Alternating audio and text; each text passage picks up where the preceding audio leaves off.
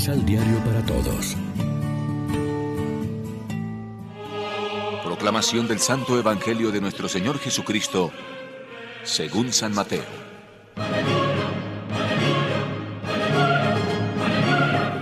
Entonces algunos maestros de la ley y fariseos le dijeron, Maestro, queremos que nos hagas un milagro. Pero él contestó, Esta raza perversa e infiel pide un milagro, pero solamente se le dará el signo del profeta Jonás. Porque del mismo modo que Jonás estuvo tres días y tres noches en el vientre del gran pez, así también el Hijo del Hombre estará tres días y tres noches en el seno de la tierra. En el día del juicio los habitantes de Nínive se pondrán en pie para acusar a toda esa gente, porque cambiaron su conducta con la predicación de Jonás, y aquí hay alguien mucho mejor que Jonás. En el día del juicio, la reina del sur se pondrá en pie para acusar a los hombres de hoy, porque ella vino de los confines de la tierra para ver la sabiduría de Salomón, y aquí hay alguien mucho mejor que Salomón. Lección Divina Amigos, ¿qué tal? Hoy es lunes 19 de julio y a esta hora, como siempre, nos alimentamos con el pan de la palabra.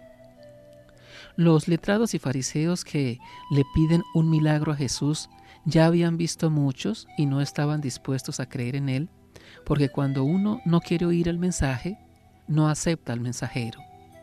La interpretación, o mejor, lo interpretaban todo mal, incluso los milagros. Los hacía apoyado en el poder del demonio. No hay peor ciego que el que no quiere ver.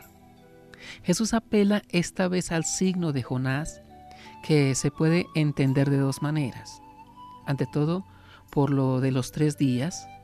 Como Jonás estuvo en el vientre del cetáceo tres días, así estará Jesús en el seno de la tierra y luego resucitará. Ese va a ser el gran signo con que Dios revelará al mundo quién es Jesús. Pero la alusión a Jonás le sirve a Jesús para deducir otra consecuencia. Al profeta del Antiguo Testamento le creyeron los habitantes de una ciudad pagana, Nínive, y se convirtieron, mientras que a él no le acaban de creer, y eso que aquí hay uno que es más que Jonás, y uno que es más que Salomón, al que vino a visitar la reina de Saba atraída por su fama. Nosotros tenemos la suerte del don de la fe.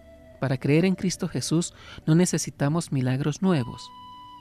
Los que nos cuenta el Evangelio, sobre todo el de la resurrección del Señor, justifican plenamente nuestra fe y nos hacen alegrarnos de que Dios haya querido intervenir en nuestra historia enviándonos a su Hijo. Nuestra fe es confianza en Dios, alimentada continuamente por esa comunidad eclesial a la que pertenecemos y que desde hace dos mil años nos transmite el testimonio del Señor resucitado. La fe, como la describe el catecismo, es la respuesta del hombre a Dios que se revela y se entrega a Él, dando al mismo tiempo una luz sobreabundante al hombre que busca el sentido último de su vida.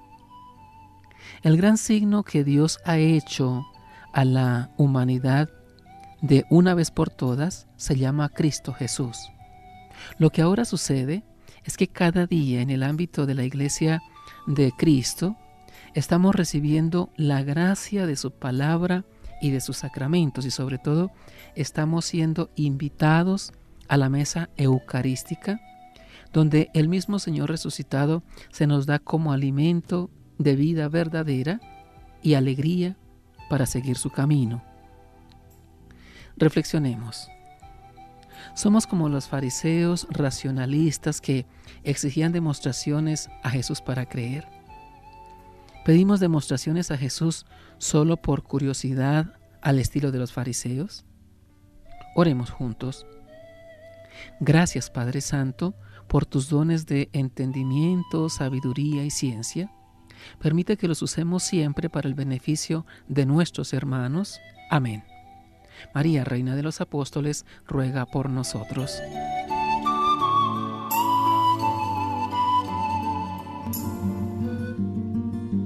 Complementa los ocho pasos de la Alexio Divina adquiriendo el emisal Pan de la Palabra en Librería San Pablo o Distribuidores. Más información www.sanpablo.co Pan de la Palabra. Vive la reflexión.